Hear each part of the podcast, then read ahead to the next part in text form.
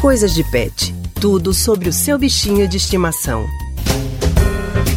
O carnaval está chegando e tem muita gente que gosta de aproveitar a folia com os pets. Isso mesmo, alguns cães também aproveitam o período com prévias e blocos nas ruas, mas é preciso ter alguns cuidados para brincar o carnaval com segurança com o seu animalzinho. Por isso, a gente está recebendo aqui a nossa colunista do Coisas de Pet, Priscila Miranda. Priscila, muito boa tarde para você, seja bem-vinda ao Rádio Livre. Olá, Anne, boa tarde para você e para todos os ouvintes do Rádio Livre. Pri, qual o cuidado principal que os donos de cachorrinhos que vão levar o animal para os blocos devem ter?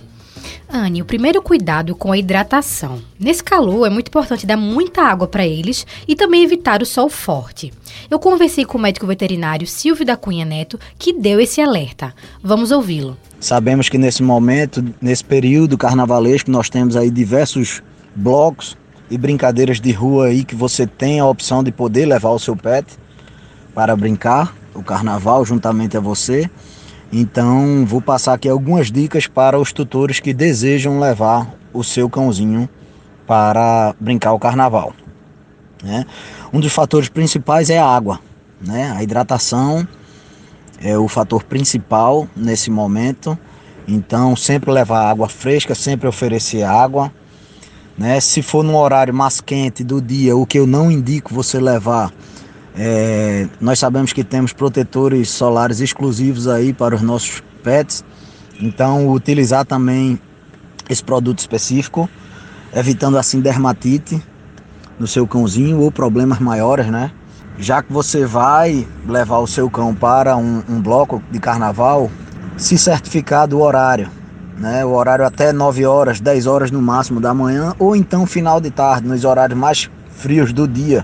E com relação às fantasias, Priscila, tem gente que gosta mesmo de fantasiar o bichinho de estimação. Mas isso é confortável para ele? Pois é, Anne, tem que ter atenção a isso também. Existem fantasias lindas de carnaval para os pets, mas que podem machucar, agoniar o animalzinho mesmo, e a gente não quer que ele sofra, né? Então, o veterinário Silvio também comenta essa questão.